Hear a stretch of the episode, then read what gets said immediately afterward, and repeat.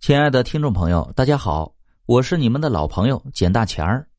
咱们今天要讲的故事是《蟒蛇养大的女孩》。小琴岁数不大，爹妈就都去世了，她跟着一个瞎眼的老太太一块过日子。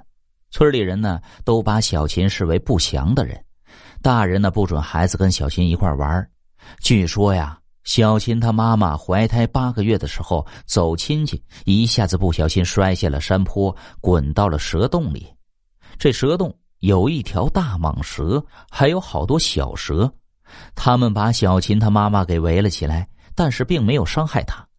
小琴的妈妈早产，就在蛇洞里生下了她，因为流血过多就死了。不过小琴也没有被大蟒蛇吃掉。一条大蟒蛇呀，反而抓了一只母羊，用羊奶养活了它。小琴在大蟒蛇洞里整整生活了八年，直到后来被瞎老太太捡回家，这才开始过上了正常人的日子。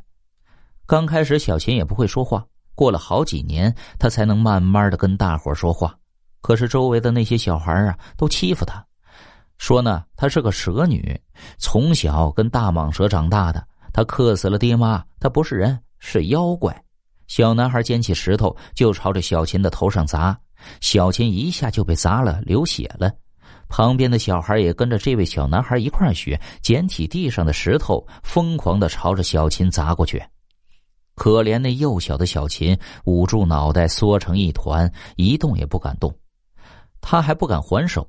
瞎眼的老太太听见这声音，就摸过来，大声的喊。走开，走开！